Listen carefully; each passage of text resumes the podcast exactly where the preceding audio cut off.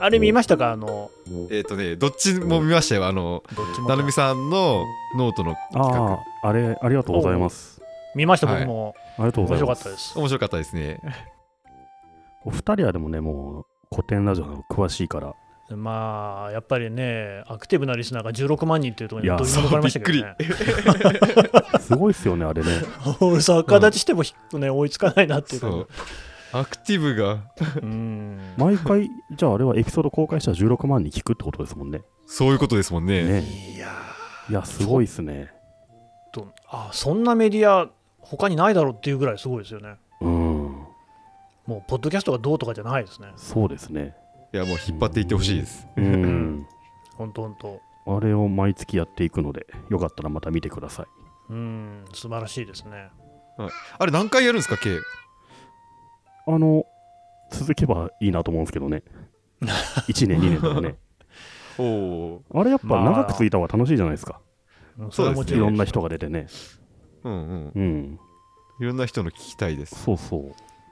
うんなんか本編と違うことがね。にはうん3回目では、あのアワードでね大賞を取った人が来るんじゃないかなと思ってるんですけど、いや、やっぱそうっすよね。うんやっぱそうでしょアワード取る人をアサインしたいですよね、当然。うんうんうん。だってそれは Spotify さんもね絡んでることなんだからそこはぜひね、スケジュール的にでもん微妙な感じですけどね。決まってから言うだと間に合わないと思うんで。おうおうん。ある程度想定して呼ばないといけないっていうね。なのでまさにこの番組で 予想しながらみたいな感じにね。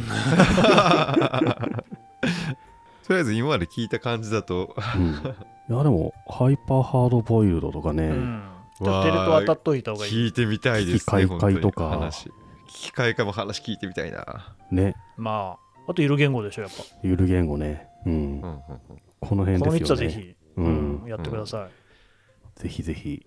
皆さんも動く、動くなんか、危機開会とかね、見たいんじゃないかなと思うんですけどね。うわー。動く機会が見たい。確かにね。生のうんを聞きたいです。あの相槌生で見たいですよね。見たい見たい。勝手にイメージはちょっと上向いて、ええ。うん。ええ真似できない。あとね、神田さんが朝日新聞でね、やあれ、神田さんやったんですか？あの調査の記事っていうのは、調査のリリース。えっとね調査自体ははい。私はいではないんですけども、私ももちろんその発表前に内容は知ってましたけど、うん、えー、とうちの中島信也っていうですねビジネス部門のポッドキャストをですね、統括してるっていうか、まあ、一人で動かしてるうん、のがいまして、彼とおとなるのね、うん、えー八木さんとさん、はい。うん。もう二人三脚でやった。どうでしたか、いや、びっくりしました、今回。結構びっくりしましたねあれ。あのいや、いろんな数字あったと思うんですけど、Spotify はいはいが Apple 超えてんのっていうのは、もうそこだけでちょっとびっくりしちゃって、すごいでしょすごいですね。うん、うん。えっと朝日新聞とオトナルで共同でやっている、えー調査ですねうん。国内のポッドキャスト市場の調査去年もやってたんですけど今年もはい。発表されまして、あれ？アッ、プルをそうなんですよ。ポッドキャストを聞くサービスとしても、Spotify が39%でしたっけ？そうですね。まあで複数回答かではありますけれども、うん。そうですね。アップルを超えてるっていうね。ってことは、これからポッドキャスト始める人だと、Spotify の方が、なんだろう、聞かれるサービスとしては多くなるってことですかね？うん。そうですよね。古い人はまだね、アップルからのら流入の方が多そうですけど、まだうちはアップルの方が多いんですけど。うん、うんうんうちもです。最近始めた人たちはもしかしたら Spotify の方が多いんですかね。かもしんないですね。はあ。うん神田さん的にまああの、調査はいのサマリーというか、見どころはどこですか？あのいくつかやっぱりそのプレスリリースを出すにあたってもうん。見出しをこう考えるわけなんですよね。はい、はい。でそれをだからうちの中島と八木さんとで揉んでたんですけれども、うん。私がいやこれはもう Spotify がアップルを抜いたっていうのをぜひ見出しにすべきだっていうふうに言って、うんうんああいう形になったっていうことはやっぱりあそこが一番まあそ衝撃的でしたね。うんうんうん。いやほんと数年前は考えられないですね。うんもうアップルが全てを支配して 一切動かないアップルだけどあの移りようがないからみんなしょうがなくアップルでやってるって感じだった、これ要因は何なんですかね？アップルってやっぱ iPhone が圧倒的に普及してるから日本では。強いじゃないですか、うんそれに対して Spotify がこのサービスの質で追随してできてるとなんですかね。うん。まあちょっとよくわかんないんですけど僕の推測ではまあそもそも iPod のねポッドからポッドキャストが来たっていうぐらい、アップルとポッドキャストって親和性高いわけなんですけれども、ただここへ来て裾野が広がってきて最初はやっぱりあれですよね AirPods をやっているようなすごくこう感度の高い人うん。が、ポッドキャストを聞いていたっていうのがだんだんこう裾野が広がってきたんじゃないかなと。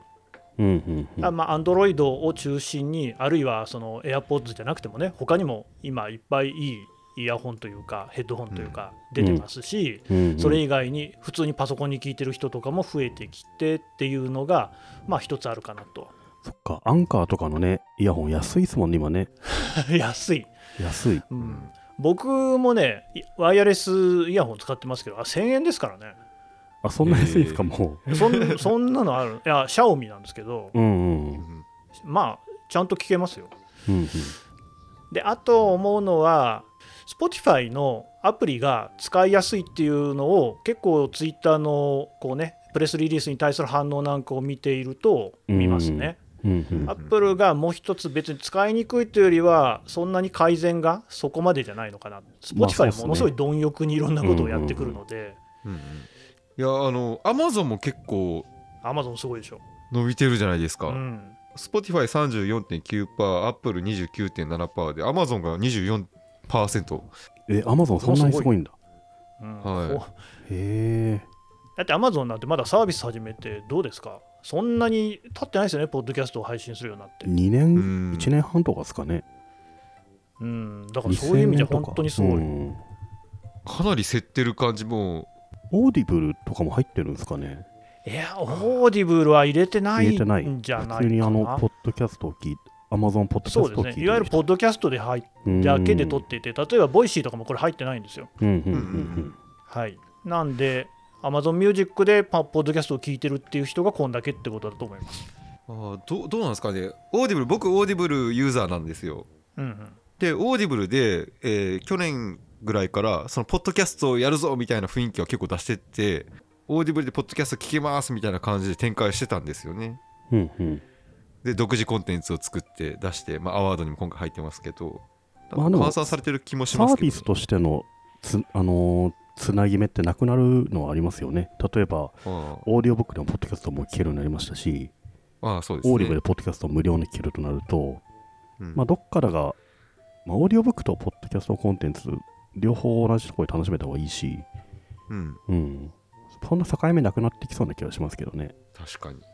うん。うん。でもアマゾンこのね、Spotify とすごい Amazon のすごいね。やり取りもこれ見逃せない。うん。見逃せないですね。アップルもどうなんですかね？何か仕掛けないんですかね？いやこのままではいないと思いますけどね。ううん。んやっぱ iPhone 持ってるし一番強いんでね。うん、そうですね。なんかやればすぐ変わっちゃうと思うんですよまたね。動けば変わりますよね、一気にね。うん。いやあの、アップルの日本語の担当の人も、人がこの、この番組、うん。アワード観覧席をそのうんおすすめしてくれたときに、うん。その日本語担当の人に、え、これ、Spotify 主催のやつですけど、いいんですか？って言ったら、あの、いや、とにかくその、ポッドキャストの人口が増えるのが日本は大事なので、おすすめしときますって言って。まだ王者なんですよねやっぱりねその辺がね 構え方がですね。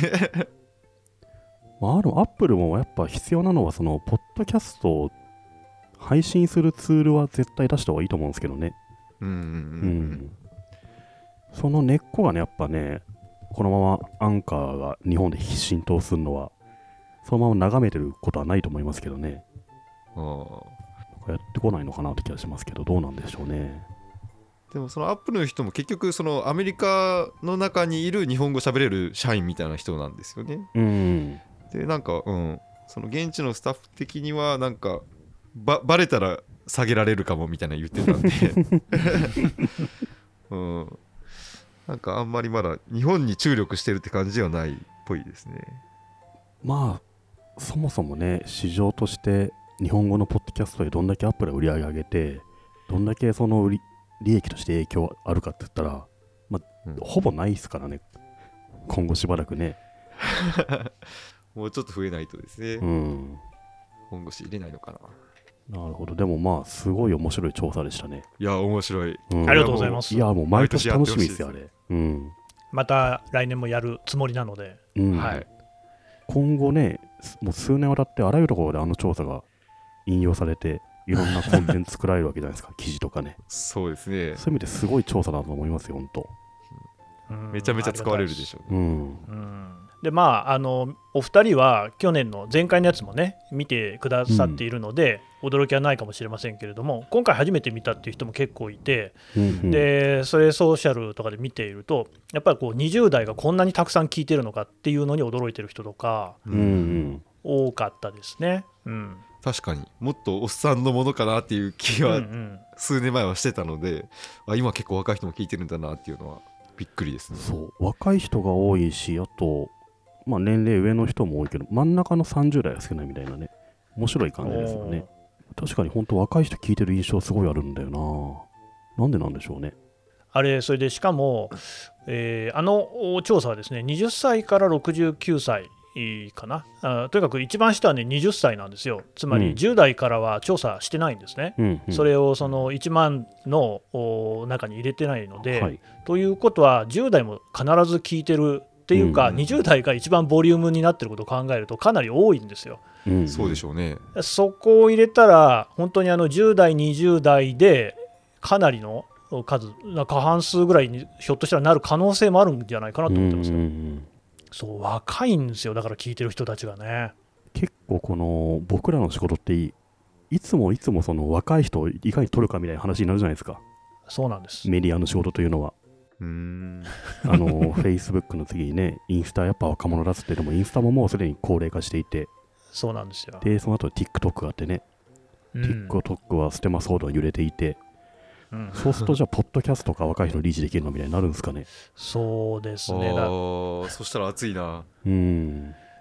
メディアってよく言うように広報と効果っていうのがあってその世代の人がこう子供の頃とかに見たり聞いたりしてたものを一生こう見たり聞いたりし続けるっていうね、うのがだから新聞の読者層なんかは今完全にえー高齢者層が主体になってるんですけどそれはその人たちがずっとこう小さい頃から新聞読んでるからなんですよね。でその次がテレビで、うん。まあ、段階の世代から少し下ぐらいの人がちょうどこうテレビがあの来た時日本に来た時でちょっと普及してきた頃に子供だった人たちででその人たちはずっとテレビを見続けるんですよね。ううん。んでだから今も総務省の調査なんかでも60代の人とかは1日に5時間ぐらいでしたかね。必ずテレビ見てるんですけど10代になるとめちゃめちゃ見る。すごいね。10代は1時間ぐらいしか見てないんですよね。でだから多分今の20代、30代とかは一生 YouTube や Netflix とかを見続ける。可能性が高いっていう。うんで、ポッドキャストもそれになる可能性があるかもしれないですね。そしてやっぱそこには貼っといた方がいいわけですよね。うん、しばらく安泰っていうことになる。すでに20代がこんだけの割合聞いてるんだったらこのまま移行していくってことですからね。ううんん、そうです、えー。早く草刈り場になってほしいですね。いやこのデータ見て参入する企業とかも結構増えそうですねまだ今年もほしいな。参入して、そして CM を打ってほしいな。やっぱりマネタイズ大事ですから。うんはい。うんこれを根拠にうちでもやりましょうよっていう風な資料が作られるんでしょうねうん。うんいやでも僕もちょっと営業するときはこれをあ、持っぜひて持って行って営業しますうんうねん使ってください。うんいろいろ使えるね、データあると思います。うん。そう。あとだからまあ広告の文脈で言うと本当意外なのがポッドキャストって聞いてすぐにね、えー例えばバナー広告みたいなのと違って即購入っていうこう動線ないんですよ。基本的にはね、うん。まああの全くないわけじゃないんですけどただそれがあの例えばポッドキャストで何かの宣伝をすると。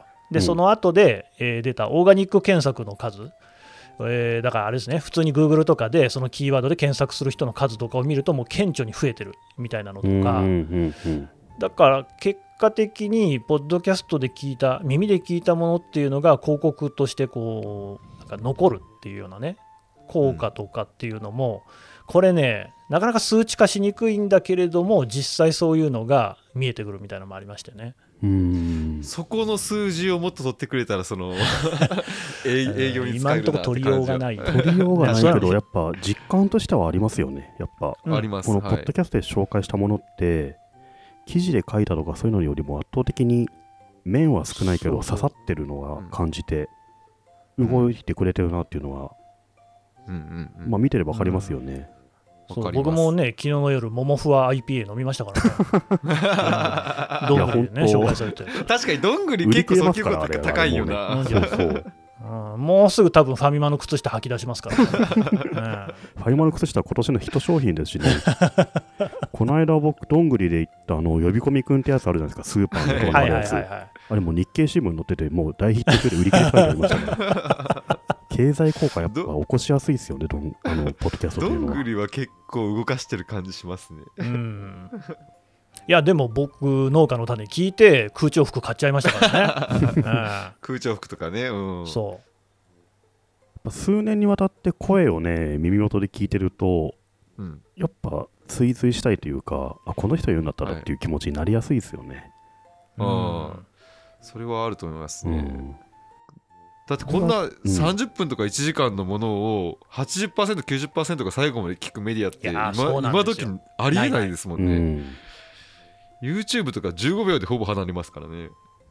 そう。まあ、記事もそうなんですよ。ほんとすぐ離れてそうっちゃうから。ですよね、うん。ブログとかもそうなんでしょいやでね僕ね本当ねすごいあの、まあ、大胆なというかあんまりありえないような仮説を一つ持ってるのは、うん。もうしまいに広告って音声の上だけになっていく可能性ないかなっていう。ううわすげえそれ。あの例えば YouTube をみんな見ますよね、うん。で広告すごいやっぱ鬱陶しいじゃないですか。うんうん。で広告をスキップってなんか5秒だか6秒だかしないとできないし、まあ、できないやつもありますよね。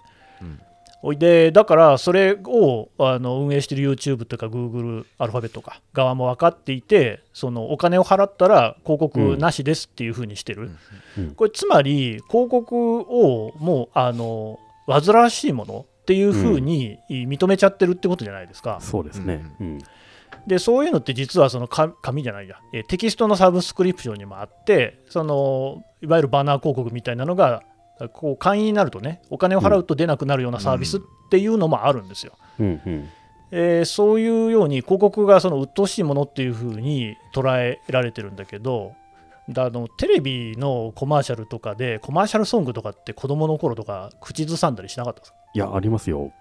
CM の音楽って全然覚えてますよね。うんでね、だから必ずしも広告ってそんな煩わしいものじゃなかったはずで、それが楽しいみたいなのもあったはずのものが、なんか今のプラットフォームだと単純にその、えー、と必要悪的になっちゃってる。うん。うん。まあ、決済とかもないから、その広告を見ることによって無料でサービスを得ているっていうのをみんな理解していて、その上では、まあ、広告は見なきゃしょうがないよねっていう感じになっちゃってるじゃないですか。うん。でも音声って、ポッドキャストの中に例えば30秒とか CM 入れても、それ飛ばす人ってあんまいないと思うんですよ。い。ないでしょうね、うん。だってめんどくさいもん、そんなことすうる、ん。うん。シームレスに結構聞けて、で、その耳に残るっていう意味では、ポッドキャストの内容と同じぐらい広告も効果が多分ある、まあ実証してないからなんとも言えないけど、と思うんですよね。そうするとねいや上が上がると思いますけどね。そうそうそうそう。多分そのもうすでにいっぱいありますけれども、温度メディア的なものも、ポッドキャスト上に移ってくるだろうし、うんうん広告もそっちにななんかその自然な形で、要するに聞いた人とこう広告を出す人が喧嘩しない形で広告聞ける媒体っていうのが、実は音声ぐらいじゃないのみたいな話になってきやしないかなっていうね。確かにね、そういう広告は本当楽しみですね。うん、例えば企業のノンドメディアがどんどん音声番組やりだしたら、その音声メディアやっぱ聞かれたいじゃないですか、いろんなところで。うん。だから、その、なんだろう、企業のノンドメディアの1分だけ広告としてどっかに流しちゃうとかね、どんぐりの中でその30秒引用して、あこういうメディア最近できたんですねみたいな紹介したりね、うん。そういったコンテンツ丸ごと引用しちゃう広告とかあってもいいと思うし、まあ、いろんな可能性は本当あると思いますよ。そう。で今のところね、音声の CM 自体があんま存在してないんですよね、うん。やっぱり。ラジオに出してるとこぐらいしか持っていないのでそれをみんなどの企業も自前で持ってるってことになったらまあじゃああのついでにどこそこのポッドキャストにも流しとくかみたいな動きになっていくと、どんどんこうマネタイズが YouTube 的にね盛んになっていくね。いや、なんかといねいかな。もうちょっとみんなが参加できる仕組みとか作るといいと思うんですよね。うんうん。例えば、あの、Spotify の CM あるじゃないですか。はいはい聞けば沼っていうやつ？ううんんあれとかも、あの、もともとの無音動画とか用意しといて、自分の音源入れて、誰でも古典ラジオみたいに CM 作るようにしちゃえばいいと思うんですよ。ジェネレーター作って。いいですねで、それを全然皆さん自分のポッドキャスト流してくださいとか、うんうん自分の YouTube 入れてくださいとか、Spotify 側が提供したら、みんな絶対あれをね、楽しんでやっちゃうと思うんですよね。面白い、うんうんそういうふうにもうちょっとね、ね参加できる、参加できる国とかをね、キャンペーンとしてやった方が確率広がるし、あのうんいいですね聞けば沼超面白いのは、みんなあれやってみたいじゃないですか。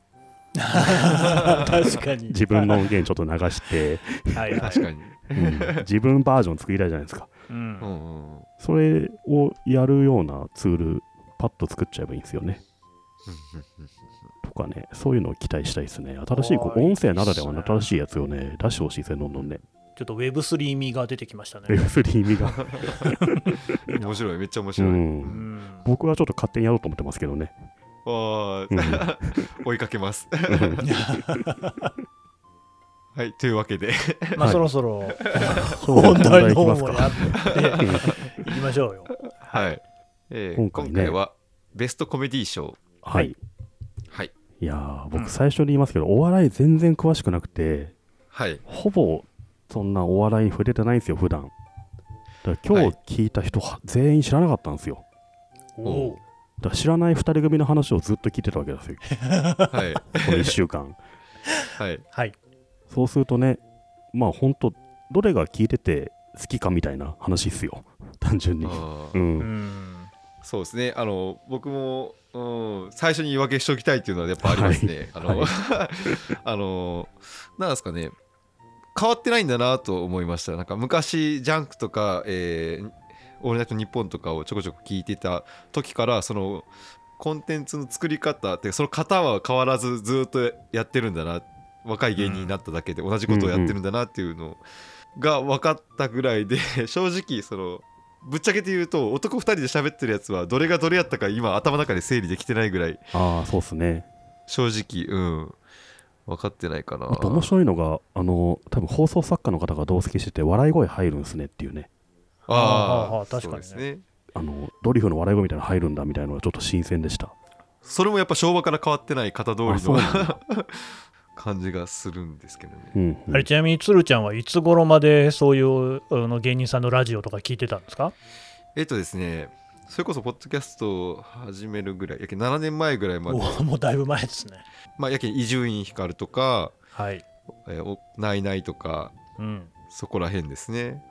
は今もやってますよね。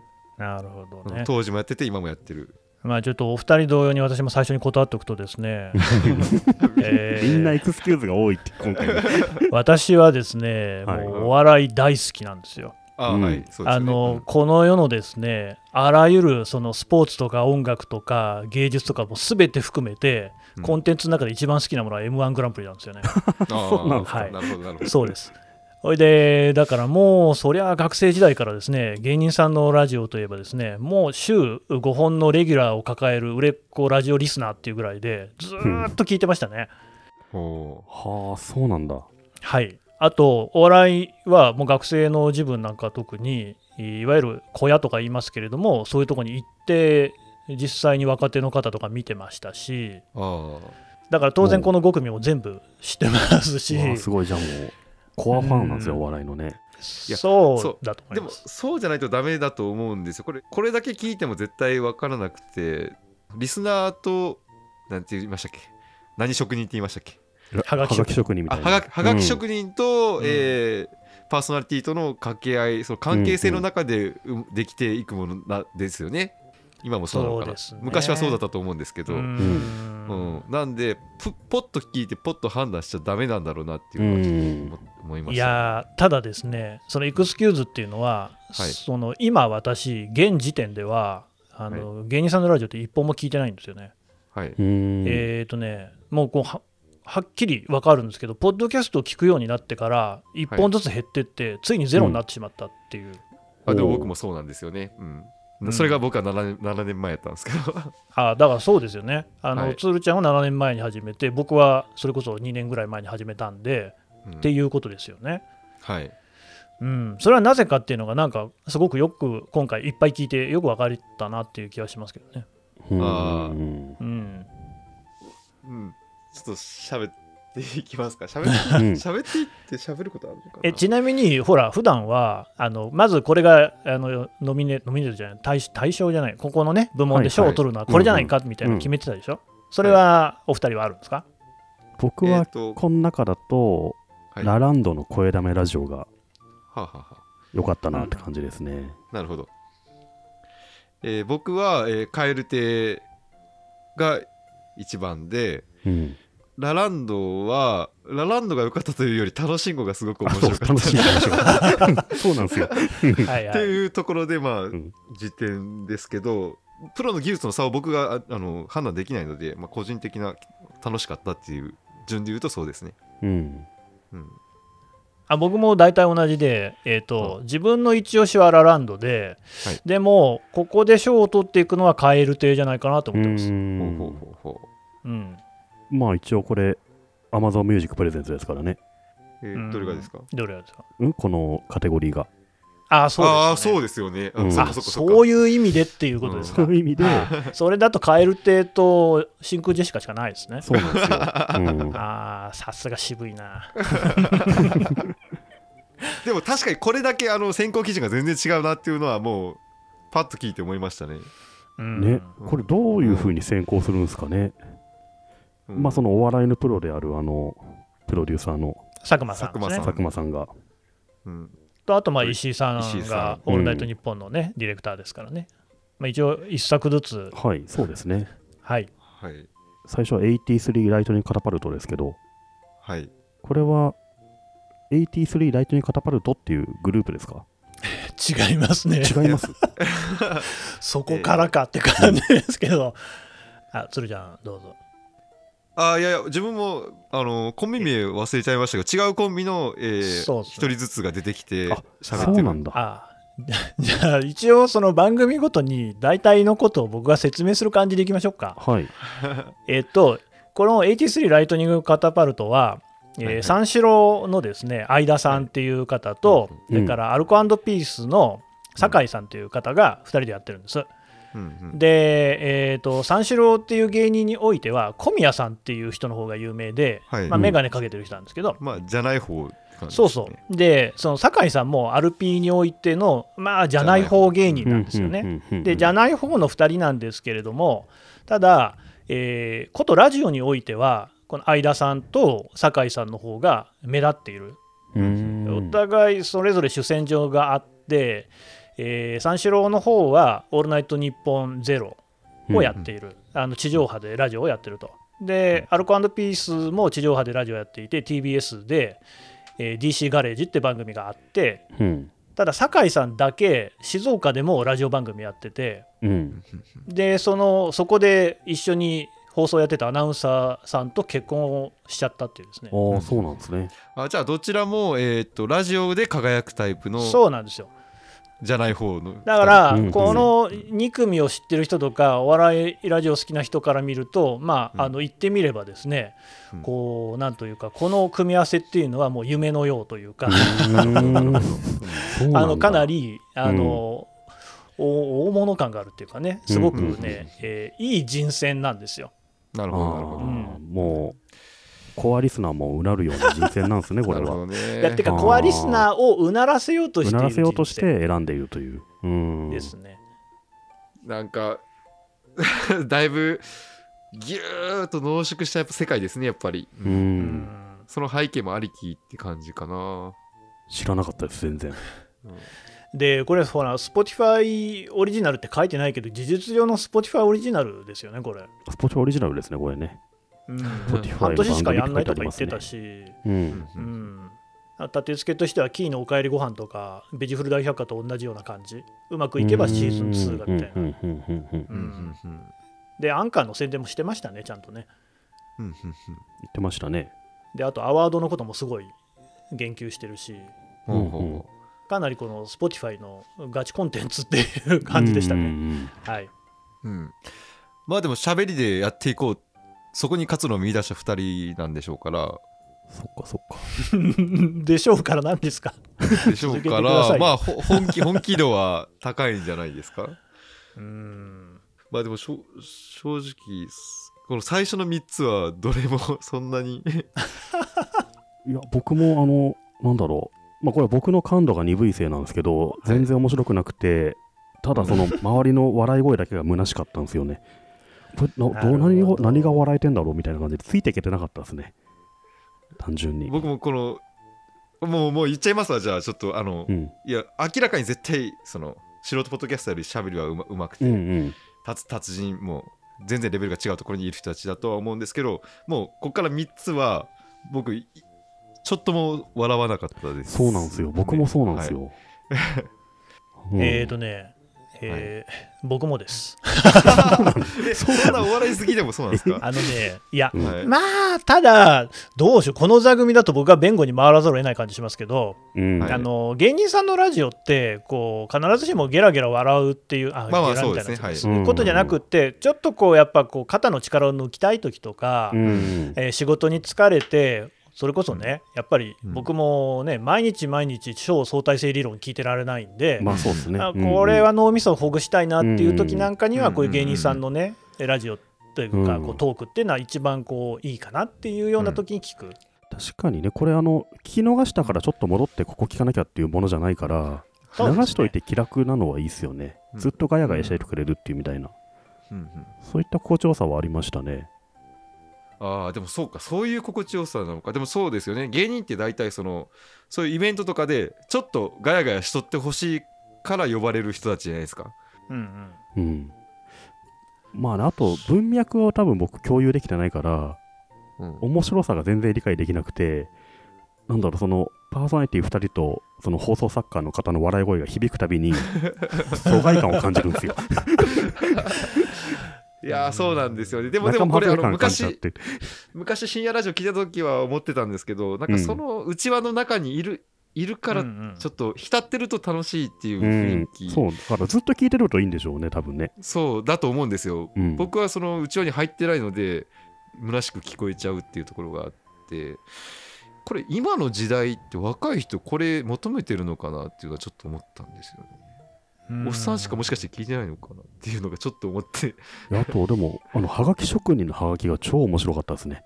あはがき職人のラジオネームとか、お便りの内容の方が面白くて、うんわ、すごいいい質問をするな、みたいなね。どの番組もそんな感じあそうそう、りましたよどの番組もそうですね。それがすごいなと思った、むしろ。まあ、ちなみにちょっと聞きどころみたいなのを解説すると、うん。はい。その相田さんって普段テレビ番組なんかではなかなか活躍できないタイプの人なんですよね。うん。うん。えっと、その相方の小宮さんの方がすごく目立つしドッキリとかもかけられてもリアクションもいいし、うん。その性格の悪さみたいなのを逆にこうネタにしてテレビに出るようなタイプ。で相田さんはなかなかねそういうこう個性がなかったんですけれども、うん。そのちょっと最近出てきたのが、えーファンに対してオラついているっていうのがあるんですよね。うん。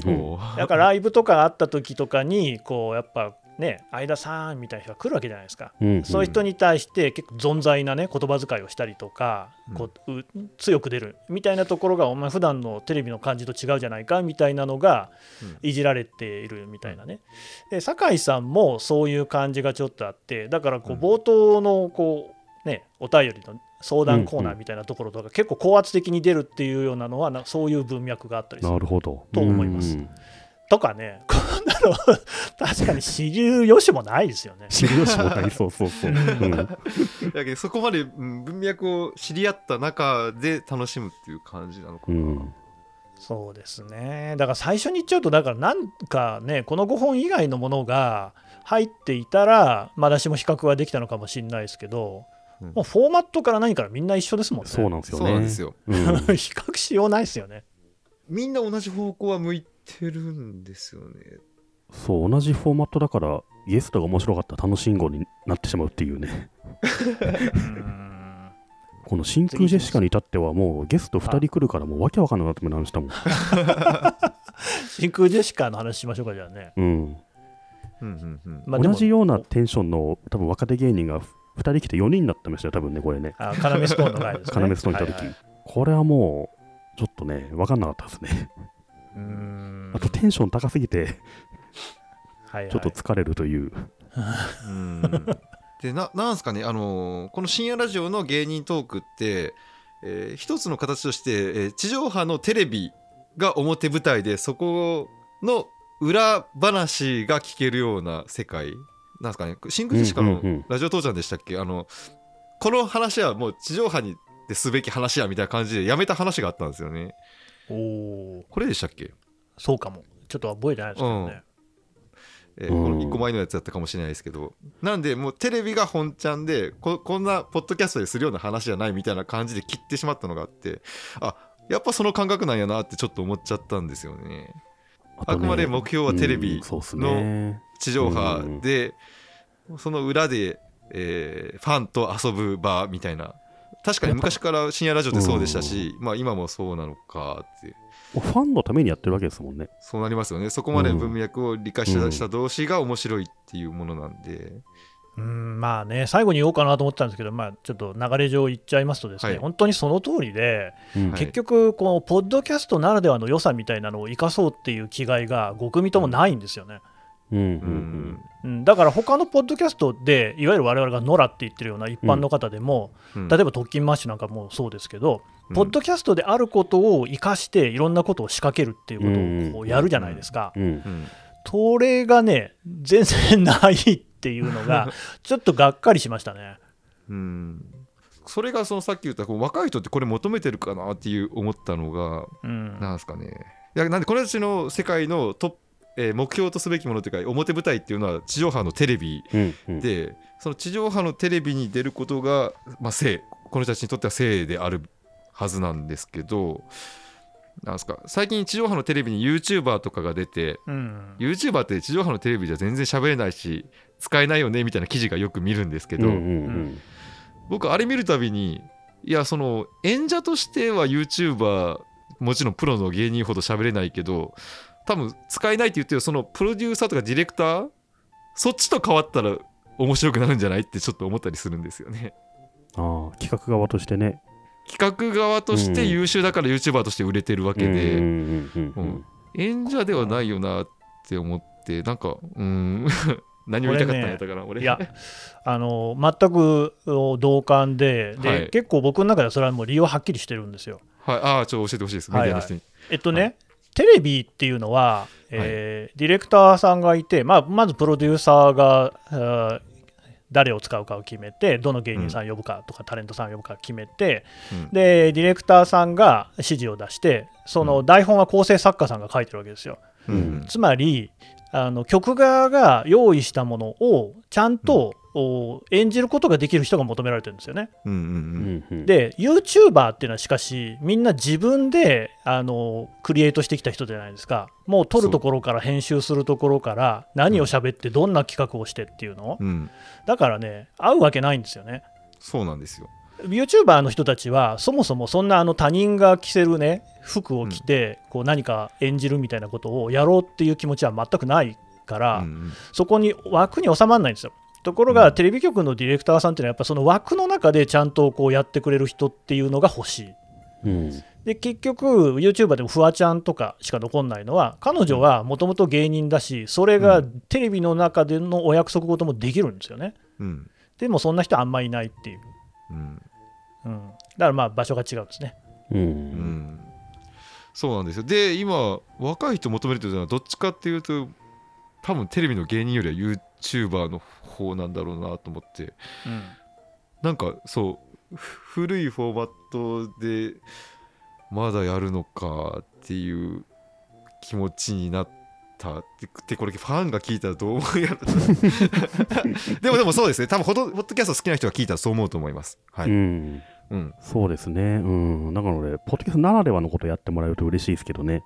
うん。でね、あれなんですよ、芸人さんのラジオでも、僕が聞いてて、これは面白いな、最近でもですね、と思ったのは、2つあって1つはなんか前にもちょっと話した気がしますけど空気階段っていうコンビがやってる踊り場っていうラジオがあって、まあ、それも最近聞かなくなっちゃったんですけどもともとは結構そのね自分のその人生をそのまま載せてるような感じだったんですよね。うんうんうんあの初めて彼女ができたとかっていう話とかそもそも彼女にその告白をする場面とかも撮ってたりとかうん。だしあともう一つ面白かったのはそれこそさっきの83のあのアルコピースうん。酒井さんも所属しているアルコピースの「オールナイトニッポン」でこれはねもう完全にこうコント彼らはコント得意なんですよね。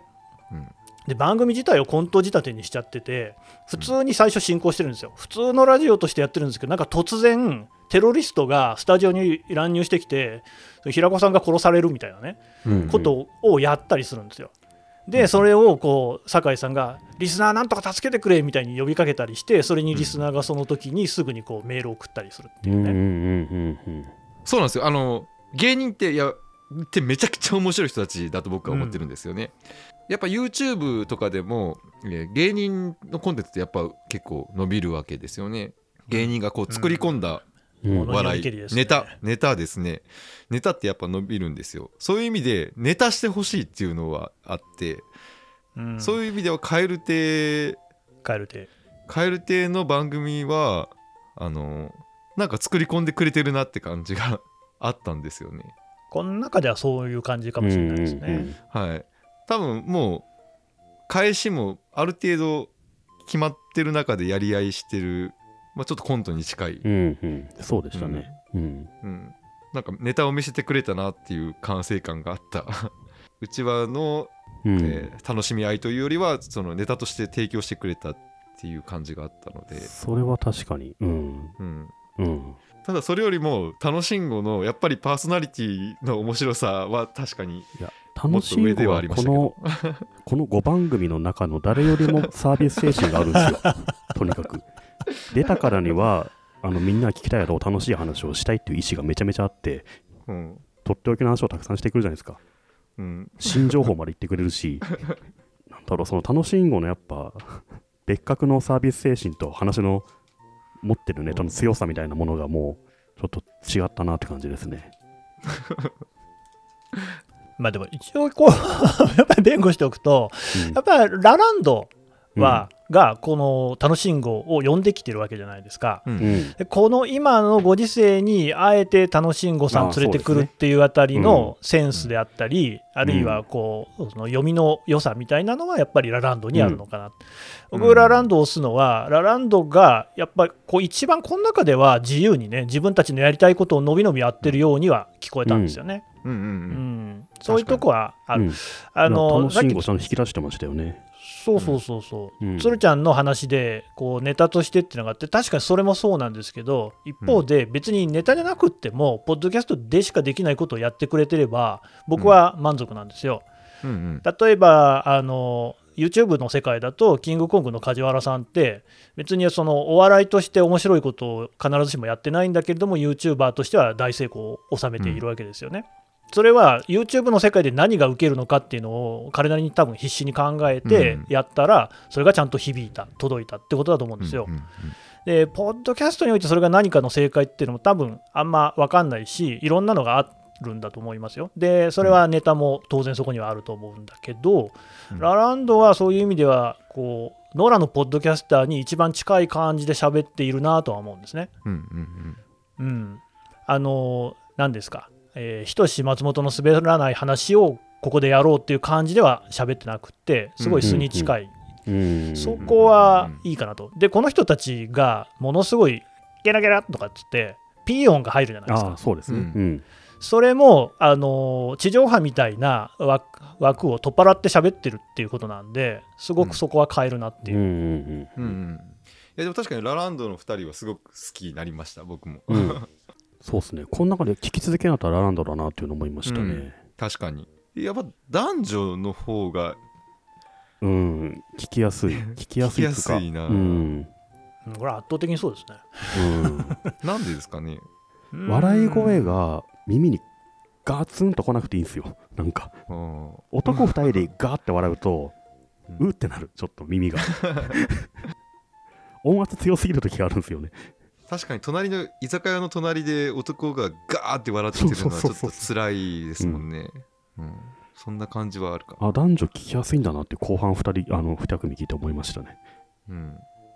まあ、あとこうラランダオはやっあの芸人の世界で「人」っていう言葉をよく使うんですけど、人って人って書いて人って読むんですけど、うんその人柄みたいなのをちゃんと表現できている感じがする。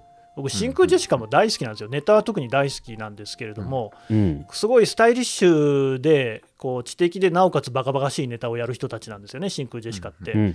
でね、このポッドキャストを聞いてても、もう一つ人が乗ってこない、つまり、その人がどういう人なのかとかっていうのが、あんまりこう体温みたいなのが伝わってこない感じを受けたんですよね。自分たちのネタの世界というか、あの真空ジェシカワールドみたいなところでずっとこう遊んでいる。でこれはファンは多分そこを求めてるんだと思うからそれはそれで全然ありだと思うんですけれども、それをこの人たちに興味のない人が聞いた時にでも、うん。ああ知らなかったけど真空ジェシカのファンになろうって思うような力っていうのがじゃあどこまであるのかなっていうとなかなか厳しいかなっていう。ね。どう評価するかですね。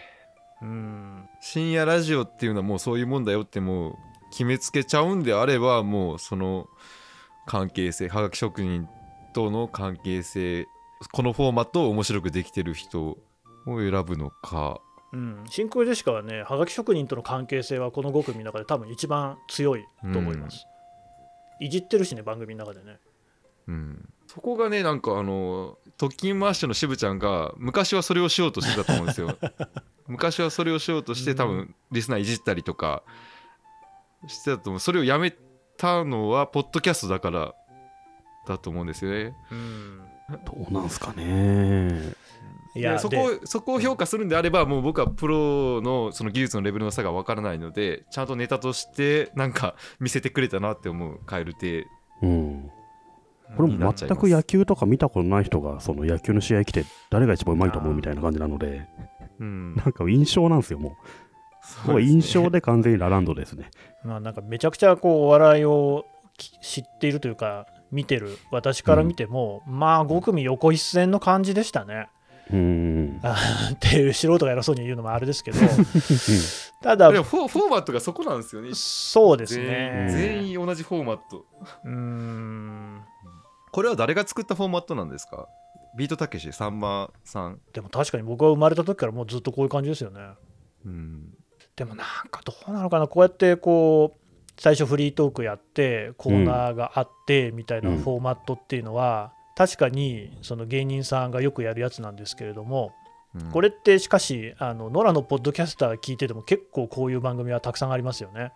うんうん。いややっぱこういうのが好きでポッドキャスト始めたって人も結構いそうますから。だしやっぱねみんなやりたいんだと思うんですよこういうのをね。ううんんうん。まあわかるけどな。でちょうどねどの5組もうーんとお笑いのコンテストつまり m 1グランプリとかキングオブコントなんかで決勝に出るか、それに近いところまで行くっていうぐらい、うん。えーレベルの高いところにいる人たちなんですよね。ううん。んうん、だから当然その和芸とかも達者だし、うん。エピソードトークも結構それなりに面白いし、うん。うん、だからそういう意味ではあのちゃんと聞いてそれなりのものが得られるお笑い好きの人にとっては特に、っていう番組ではあるんですようんただまあやっぱりねポッドキャストをあの成美さんも鶴ちゃんも聞きすぎてるから、うん。その刺激を受けちゃうともうここに戻れないなっていう感じはあるんじゃないですかね。そうですね。テレビ好きの人は好きかなっていう感じかな。テレビ好きだったらいいんでしょうね。だってもううん。この芸人の方たちの同期の話が出ると分かんないですもん。真空ジェシカそれ多かったですね。多かった。けどね。うん。知らないとなるとね。知らないですよね。どうしようもないんで。ああお笑いファンはね結構その同期の関係とかもすごい好きなんですよ。好きじゃないですか。ううん。んうん、先輩後輩関係とかうんもうんね、うんうん。もう僕お笑いってこの感じでいくとジャズとかみたいになっていくと思うんですよね。ジャズとかロックンロールみたいなことになっていくと思うんですよ。好きな人だけがめちゃくちゃ好きになっていく感じのコンテンツこのままだとなっていくんだろうなって気がしましたね。そうですね。なんかまだ個別に触れてないからザ・マミーもちょっと触れときますかね。うん。えーとねザ・マミーもすごいいいコンビだと思うんですよね。うん。こう眼鏡かけてる方の人が筑波大学うん。を中退した人でだから頭いい人なんですよ。うんうんでもう一人のせいちょっと低い方の人がやっぱりこう自分はクズ芸人だっていう感じの人で、借金とかすごいしているし、うんうん。いいギャンブルとか好きだしみたいなね。うんうん。で ただあこれちなみにおすすめエピソードのでもポルノ映画の話とかって面白かったですよね。あお面白かったですね。う、うんん、話自体は。うん。なんか才能はすごくある人でコントも実際すごく面白いし、うん。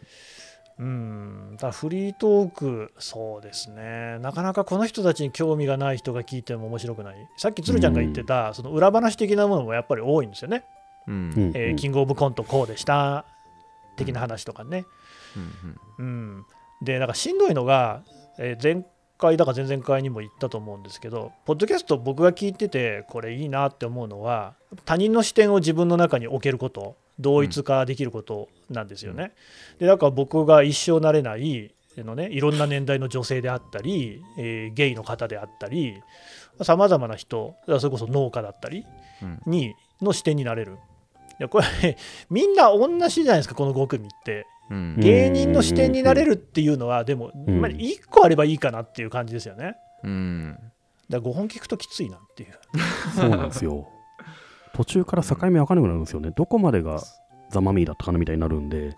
うんなりましたねうんみんなだって同じだったのそう。で うん、これしかし選考も大変そうですね。ここはまあでも一番読めないですね。これ何が賞取るかなんていうのは。全然読めないうん、なんであのー佐久間さんとか石井さんの選票をちょっと読んでああ、そうですね。あそういうそういうことなのね、うんそう楽しむんだみたいなね。うん。理解できたらいい楽しみですねすごいかな、うんうんだけど選票は注目しますうん。カエル亭はですね声もいいですよね。いいですね。うん。うん、この女性の方の岩倉さんっていう人のちょっとダークな感じもいいし男性のこう中野さんのなんなんていうんですかね。アニメ声ともまたちょっと違うけどすごく特徴のある声ね。カエル亭はものすごく現代的な空気感を持ってるなって気がした しましたね。うんうん、岩倉さんが頭脳なんですよね。そうですね。ネタ書いてねるネタ書いてる方うん。ですよね。この女性の方が。このカエル亭は、あの、なんだっけ、ロバートのやつ出てた時がすごい面白かったですね。はいはい。そう面白かったですよね、うん。うん、あの時にしてはめちゃくちゃ面白いなこの人たちって思ったんでそうですね僕もロバートで知ったんですようん。ロバートのポッドキャストで知ったロバートのね、あのコントだと、この男性の方がめちゃめちゃ輝いてて、この2人のトークだとね、女性の良さが見えましたね。うんそうですねまあ、ラランとかとのカエル亭ですかね。うん本当どうなんですかねこれね。まあでも一番この中で神田さんがそのお笑いのことを知ってるので、うん。まあ、その深夜ラジオ的な文脈で見て言うとラランドですか？ポッドキャストの文脈でいくとラランドだなって言いましたけど。えー深夜ラジオ的な文脈。そうでいくと真空ジェシカ？そのはがき職人との絡みとかも。あー真空ジェシカね。これはもともと TBS ラジオで1年やってた番組がポッドキャストに移行したっていう形なんで、うん。リスナーとの関係性は一番こう引き継いでるんだろうなっていうところもあって、ラランドはうん。一からやってる感じがしますからね、そういうところでの優位さもあるんだろうなっていう。うん。どうなんでしょうね実際。佐久間さんとか石井さんとかどの辺を評価するんですかね。ちょっとそこは僕も分かんないですね。うん。うん。これに関しては選票で勉強しましょうと。うん。プロの選評楽しみということで。うんうん。はい。でまあ本当改めてこの芸人さんのこういうフォーマットじゃないものをぜひねベストコメディ賞のノミネート作に入れてほしいですね、来年もやるそれこそ特勤マッシュここに入ってあともって。こドッキンマッシュはここだと思いましたね、うんうんうん。いいんじゃないですかね。全然引けを取らないっていうか多分一番あのポッドキャストで独創的なことやってる。うん、し他にもあるんじゃないかな、これ、うん、いや特勤マッシュ桜通信とか。あ桜通信いいっすよ桜通信いいねっすね。入ってきてむしろ桜通信が取っちゃうと思うんこですよん中だったら桜通信一番面白いですわ。うん。うん。桜通信がもう取る取ると思いますねここに入ると、うん。だからあれも入れてくださいよ。何でしたっけ？鳥かご放送、ああ鳥かご放送あれも面白いですよ、ここにノラも入れてほしいですね、ノミネートで入れてほしいっていうか、うん。全然入りますよ、う。んあのこの確かに深夜ラジオ的テテレビをトップとお仮定した世界では全然勝てないと思いますけどポッドキャストの世界なら、うんうん。桜通信特勤マッシュは全然勝つなって気がちょっとしましたね、うん、いやトークのうまさだったら特勤マッシュはあの芸人さんとは全然あの並んでると思いますね。うん、いや、あの、渋ちゃんとかのねあの関西弁のトークはもう本当、ほぼ芸人じゃんより聞こえますよね。聞いてると。うんすご本いと思う。当この間もあのアワード2年ノミネート月曜特勤マッシュがされたよっていうのを報告するような回なんかでも、うん。渋ちゃんがね巧みにじらすわけですよね。お知らせすることがあるやろみたいなことを振られてるんですけれども、うんうんうんうん。延々こうなんか違うことを言うみたいなね、うんうんあれはまさに芸人さんの間合いで、うんそれをねめちゃくちゃ自然にできてる、うんう。ん。うん、逆に言うと芸人さんはあれと同じことやってたらもう素人さんに負けちゃうっていうことなんですよね。